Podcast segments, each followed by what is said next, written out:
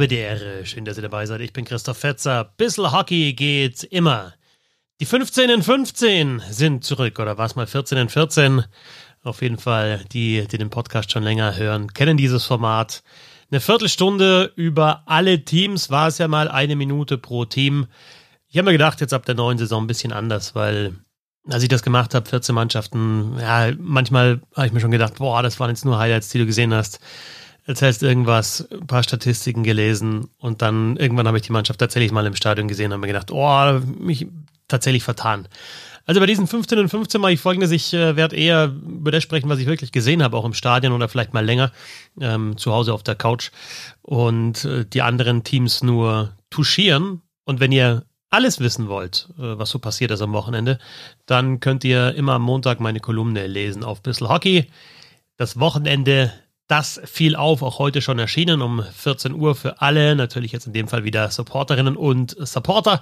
Also der Podcast weiterhin kostenlos. Wer ein bisschen mehr Content haben kann, der äh, haben will, der kann das machen über ja, steady.de slash bissel Hockey und so ein paar Sachen aus dieser Kolumne greife ich dann noch auf und äh, spreche in den 15 und 15 drüber. Was war jetzt an diesem ersten Wochenende? Der Timer läuft übrigens runter. Also mit dem Start dieses Podcasts habe ich meinen Timer auf 15 Minuten äh, gesetzt und äh, schau mal, ob ich den einhalten kann. Was, was war los an diesem ersten Wochenende in der deutschen Eishockeyliga? Also wenn wir uns natürlich die Tabelle anschauen, überraschend, dass Mannheim nicht gewonnen hat, dass Berlin nicht gewonnen hat, auch wenn die nur einmal gespielt haben. München hat nur einmal gewonnen, obwohl ich finde, dass sie gegen Köln gute Chancen hatten und das hätte auch anders ausgehen können, aber 3-6 hätte ich nicht erwartet. Schlagen dann Mannheim 5 zu 2. Mannheim wiederum hat gegen München echt gute Chancen gehabt, viel Scheibenbesitz. München da wieder effizienter. Also erstes Wochenende ruhig, erstmal ruhig, ruhig, ruhig. Frankfurt gewinnt, ja, und führt einmal 3-0 und verliert es dann noch. Also Frankfurt beinahe mit äh, zwei Siegen der Aufsteiger der, und das haben wir ja schon öfter mal angesprochen hier im Podcast und auch in den Vorschauen so thematisiert, ja auch nicht so der klassische Aufsteiger ist. Also wer so eine Reihe hat mit Bock, mit Rowney und mit Ranford, die auch schon wirklich ja, richtig Spaß gemacht haben in den ersten beiden Spielen. Dominik Bock ja Topscorer nach dem ersten Wochenende in der DL. Der ist jetzt eben nicht der klassische Aufsteiger, der Underdog-Hockey spielen wird, so wie es Bietigheim in der vergangenen Saison gemacht hat. Also Frankfurt schätze ich da schon von der Spielweise her anders ein. Mal schauen, wie sie sich dann schlagen. Großes Thema aber finde ich für mich an diesem Wochenende, und das hat sich ganz gut getroffen, weil ich am Sonntag in Ingolstadt war, im Heimspiel gegen Iserlohn, diese Aktion von Mark French im Spiel gegen die Düsseldorfer EG. In Düsseldorf Verlängerung gibt's, nachdem Ingolstadt ein 0 zu 3 aufgeholt hat, auf 3 zu 3 Verlängerung. Und Bully vor dem Düsseldorfer Tor, was macht Mark French? Zieht Michael Garteig und spielt 4 gegen 3. Und äh, ja, dieses, äh, diese Aktion hat dann auf jeden Fall die Runde gemacht bei den Coaches dieser Liga. Auch Fabian Huber in Ingolstadt hat sich natürlich damit beschäftigt, hat mit ein paar Leuten gesprochen und ja, dann hören wir nochmal den Fabian aus Ingolstadt. Mark French macht nach seinem ersten Wochenende in der DL von sich äh, reden. Vier gegen drei Overtime in Düsseldorf. Ich war natürlich auch extrem überrascht, kannte das Play ehrlicherweise nicht, dadurch, dass ich auch einfach wenig KHL-Hockey sehe, ähm, woher ähm, diese Taktik ja scheinbar kommt und äh, wo Mark French auch im letzten Jahr trainiert hat. Er hat auch gesagt, er hat sich das da ein bisschen abgesehen. Äh, CSKA Moskau ähm, hat das im letzten Jahr ähm, öfter praktiziert und es ist wirklich Gesprächsthema auch unter den Coaches. Also sowohl in Düsseldorf als auch zu Hause am Sonntag gegen Iserlohn ist er dann noch mit den Trainern zusammengestanden, mit den jeweiligen, mit Roger Hansen von Düsseldorf, mit äh, Kurt Kleinendorst von Iserlohn und hat drüber äh, gefachsimpelt gesprochen und äh, Kleinendorst meinte am Ende dann dieses Gesprächs am Sonntag Respekt, wirklich. Und ich würde dem zustimmen. Also es ist eine Entscheidung, die Mut verlangt, die auch Vertrauen zeigt in die eigenen Spieler und die der gegnerischen Mannschaft oder die die gegnerische Mannschaft auf jeden Fall auf, auf dem falschen Fuß erwischen kann. Du schickst na, bei drei gegen drei natürlich deine laufstärksten, deine technisch starken Spieler aufs Eis und nicht die Unterzahlspezialisten. Das war der Plan von Mark French, das haben sie auch geübt in der Woche zuvor. Und ein bisschen umstritten ist, dass er dann ähm, auch bei einem Offensivbully, also nicht bei sicherem Scheibengewinn, Michael Garteig auf der Bank gelassen hat und äh, nochmal volles Risiko quasi gegangen ist. Deswegen dann am Ende nicht mit Erfolg gekrönt. Ingolstadt hat das Bulli verloren. Aber äh, er sagt selbst, es könnte ein Trend sein, der, der auch in diese Liga kommt. Und äh, sogar Kurt Kleinendost hat gesagt, sie haben das in der Schublade. Und ähm, ja, von dem her, vielleicht sehen wir in Zukunft mehr 4 gegen 3 bei 3 gegen 3 in der Overtime. Ja, das mit Kurt Kleinendorst, danke Fabian, kann ich bestätigen. Mit dem habe ich ja auch gesprochen vor dem Spiel ähm, Ingolstadt gegen Iserlohn. Und natürlich muss sich jetzt der gegnerische Trainer auf das einstellen, dass das äh, zum Beispiel Mark French machen könnte. Und ja, er hat auch gemeint, in our Coaches Room hat er gesagt, in äh, ihrem, ihrem Büro, da sprechen sie auch drüber. Und ich finde es auch, es macht einfach die ganze Geschichte interessanter. Ich fand tatsächlich jetzt oft diese drei gegen drei Verlängerungen. Man hat sich am Anfang gedacht, wow, das ist spektakulär, zwei auf eins in die eine Richtung, zwei auf null in die andere Richtung.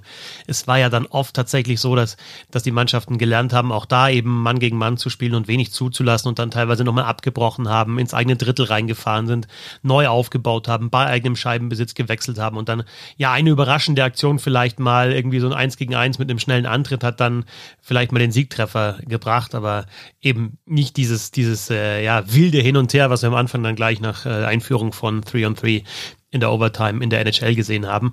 Und diese Aktion eben, Sergei Fedorov, ähm, Kurt Kleinundorst hat gesagt, er ist der Godfather dieser Aktion. Ja, Coach halt aggressiver. Ist doch okay. Es macht das Ganze eben raffinierter und interessanter. Ich finde es richtig gut. Fabian hat auch angesprochen, beim Bully, ja, muss man drüber nachdenken, ob man es tatsächlich beim Bully macht. Aber da weiß man halt, okay, da sind jetzt drei Offensivstarke auf der anderen Seite, also zwei Stürmer normalerweise und ein offensivstarker Verteidiger. Ähm, probieren wir es halt und in dem Fall rutscht die Scheibe durch. Mai, dann passiert das und es ist ja trotzdem noch der eine Punkt für Ingolstadt. In der NHL ist das ja anders. Wenn du da das machst, dann verlierst du den einen Punkt, also dann gibt es tatsächlich zwei Nullpunkte für den Gegner, wenn die ein Empty Net Goal schießen in der Verlängerung in der KL und deswegen kann Sergei Fedorov das auch machen. Es ist die gleiche Regel wie in der DL, also da behält man dann den einen Punkt und spielt halt aggressiver auf den zweiten. Warum nicht? Und Mark French hat auch gesagt, eben, ja, Penalty-Schießen war nicht so gut bei uns in der Vorbereitung in den Testspielen. Also dann eben lieber in der Verlängerung. Finde ich cool. Äh, grundsätzlich zu Ingolstadt, äh, die ich ja dann gesehen habe im Stadion, ähm, könnte, könnte echt ganz, ganz gute Saison werden für diese Mannschaft, die sich ja nicht so groß verändert hat. Und unter diesem Trainer, der jetzt eben nochmal neue Elemente reinbringt, äh, zwar auch, äh, ja, irgendwie dieses Umschalt-Eishockey weiterhin ähm, ja, da praktiziert in, in, in Ingolstadt, also mit Tempo, Andererseits aber auch drittes Drittel gegen Iserlohn im Heimspiel, 5-2 haben sie gewonnen, haben sie es dann einfach auch ein bisschen cooler gespielt und, und souveräner runtergespielt. Und das hat ja in den letzten Jahren bei Ingolstadt immer so ein bisschen gefehlt. Also dass da bei 4-2 Führungen vor dem dritten Drittel, da hast du gedacht, na, kann auch 6-4 für den Gegner ausgehen. Das war dann in dem Spiel Ingolstadt gegen Iserlohn irgendwann nicht mehr der Fall. Da hast du gemerkt, okay, die, die spielen das jetzt einfach clever runter, chippen die Scheibe auch mal raus.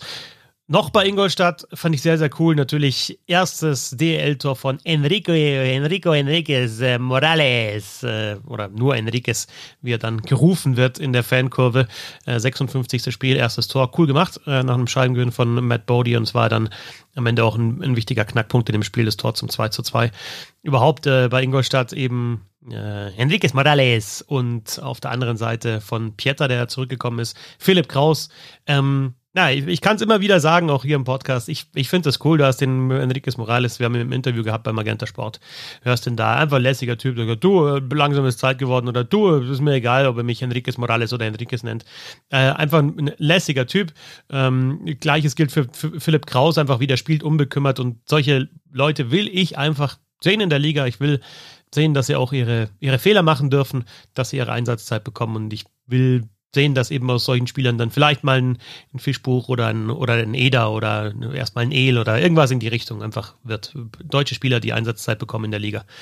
Und die das dann auch nutzen. Ja, Kraus in Kaufbeuren ausgebildet, also da die komplette Jugend gespielt, ähm, dann weiter nach Ingolstadt. Wie kann man dann äh, auch als neutraler Beobachter so einem Spieler nicht alles Gute wünschen? Auf der anderen Seite die Isol und Roosters, die ja ihr Auftaktspiel gewonnen hatten gegen die Augsburger Panther, Spiel gedreht haben, 2 zu 1.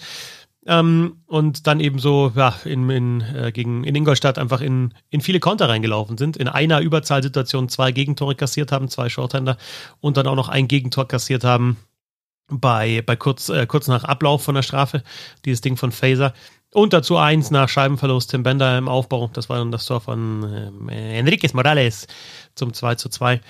Und ähm, ja, insofern dann doch irgendwie wieder so ein Rückfall vielleicht in die vergangene Saison. Ähm, Da haben wir Kurt Kleinendorf darüber äh, gesprochen. Ziel wäre schon so ein bisschen defensiver, stabiler zu werden. Das haben sie gegen Augsburg gezeigt, nur sechs Torschüsse zugelassen nach zwei Dritteln. Da sagt Kleinendorf, das war einfach auch ein Verdienst von uns. Und äh, in Ingolstadt war es dann eben anders, nicht mehr so. War Offensive weiterhin geil, also auf, auf Dagerwinsch kann man sich, glaube ich, freuen. Gaspar Staugerwinsch in einer Reihe mit Bergmann und ähm, mit Brown. Äh, die, die anderen der Top Six sind ähm, Foucault mit ähm, Bailey und Cornell, also die Top 6 und Iserlohn sind, sind, sind richtig stark. Die Frage ist halt, ob sie dann, ja, die Top 6, wie es in Ingolstadt, finde ich, war, einfach zu viel einsetzen und dann hinten raus die Kraft vielleicht ein bisschen ausgeht. Fliegen wir einmal durch, durch die Tabelle der deutschen Eishockeyliga. Richtig gut gestartet. Natürlich die Straubing Tigers werden hier sicherlich öfter mal Thema sein, auch wenn ich in Straubing bin. Ähm, dass die jetzt also durchmarschieren und dann vielleicht wirklich so ein Top-3-Team sind, erwarte ich jetzt vielleicht nicht, aber äh, sie zeigen, dass sie gefestigt sind, holen die zwei Siege gegen Nürnberg und gegen Bietigheim schießen jeweils fünf Tore. Erste Reihe Adam Connolly Ackerson, ne, das ist schon offensiv richtig, richtig stark, aber auch Scoring tief. Zwei Siege auch für die Fischtown Penguins. Finde ich jetzt nicht so viel Neues. Karawanken Express und halt äh, auch schnelles Umschaltspiel und einfach konsequent in den Zweikämpfen. Die DEG auf Platz drei auch beide Spiele gewonnen, eins nach Verlängerung und eben gegen Ingolstadt da mit dem Empty Netter von O'Donnell und eins dann glatt beim 2 zu 1 bei den Wild Wings von Ex-Trainer Harold Kreis. Harper, Harper, sage ich da nur, zwei Tore gemacht. Äh, genauso wie Brandon O'Donnell zwei Tore gemacht. Bernhard Ebner mit drei Assists am Wochenende. Ingolstadt, wie angesprochen schon, mit den äh, Leistungen vier Punkte äh, geholt auf Platz vier. Fünfter Löwen Frankfurt. Wäre sogar mehr drin gewesen. Ähm, ja, über diese erste Reihe habe ich auch gesprochen. Ronnie Ranford Bock. Kann man sicherlich mal drauf schauen. Dann geht es weiter mit den Augsburger Panthern auf Platz 6. Das war schon sehr überraschend für mich, dass sie 5 zu 2 gewonnen haben gegen die Kölner Haie. Zweites Spiel, nachdem sie 1 zu 2 verloren hatten gegen die Iserlohn Roosters. Ähm, mal schauen, wie, wie die äh, Zugänge im Sturm, Wenström, Johnson, ähm, ja, äh, unterschiedliche Typen, Wenström und Johnson, wie die einschlagen und äh, Broadhurst auch, den sie ja geholt haben. Ähm, dann ist äh, München siebter, auch darauf bin ich schon eingegangen. Äh, finde dieses erste Powerplay schon wirklich sehr, sehr interessant. Mit McKiernan mit dabei, mit Redmond mit dabei, Tiffel spielt Street und Eder spielt im ersten Powerplay. Also ist jetzt tatsächlich nach zwei anderen Stationen Nürnberg und Straubing wieder zurück und hat da wirklich eine tragende Rolle in, in München. Kann einen aus, aus deutscher Sicht, denke ich, auch freuen. Köln, äh, Achter, äh, zwei Gesichter, 6-3 gegen München. Dann 2 zu 5 gegen Augsburg. Ähm, das, war, das war wenig dann im zweiten Spiel. Schwenningen, wenig Gegentore, aber auch wenig eigene Tore. Das wird so das Thema sein, dass sie mehr schießen müssen als in der vergangenen Saison. Ähm, sie haben, wenn dann, äh, ihre Spiele auch knapp gewonnen in der vergangenen Saison. Jetzt war es 2-1 in Mannheim, das ist auf jeden Fall ein Erfolg. Aber dann halt 1 zu 2 gegen die Düsseldorfer AG. Gerade das Scoring muss man weiter beobachten. Nürnberg ist Zehnter, äh, hat Berlin geschlagen mit äh, 4 zu 2. Ähm, da finde ich cool, wie sie die jungen Spieler einsetzen. Mit Daniel Leonhardt 17 Minuten, über 17 Minuten im Schnitt in den ersten beiden Spielen. Tim Fleischer über 14. Ähm, richtig gut. Iserlohn haben wir schon gestriffen. Die Eisbären Berlin sind auf Platz 12, die nur einmal gespielt haben, in Nürnberg verloren haben, 2 zu 4. Man kann wenig sagen bis jetzt über diese Mannschaft, außer cool, dass mit Frank und Erik Hörtler, der Vater und Sohn, auf dem Eis waren. Äh, zum ersten Mal für die Eisbären. Und dann haben wir noch die Grizzlies Wolfsburg, die Adler Mannheim und die Bietigam Steelers. Wolfsburg auch nur mit einem Spiel gegen Frankfurt ähm, 2-0 geführt, aus der Hand gegeben, 2 zu 5 verloren.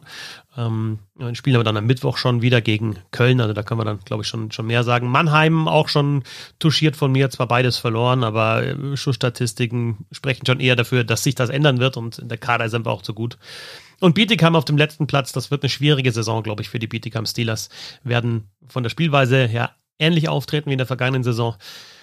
Ah, fehlen die 40 Tore von Riley Sheen. Mal schauen, wer den so ersetzen kann äh, im Kollektiv. Und, und vor allem gegen Straubing waren sehr, sehr viele Strau äh, Scheibenverluste von den Bietigam Steelers. Deswegen die Niederlage. Das ist der Blick auf die 15 Mannschaften in der DEL in 15 Minuten. Wie gesagt, manche ein bisschen ausführlicher, manche ein bisschen knapper.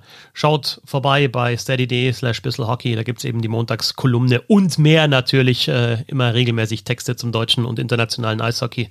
Aber jetzt immer am Montag eben. Habt ihr dann, wenn ihr äh, Supporter oder Supporterin seid, gegen Mittag, äh, frühen Nachmittag diese Kolumne im Posteingang. Und das ist dann der Blick auf die komplette DEL. Ich wünsche euch eine schöne Woche und äh, bis bald.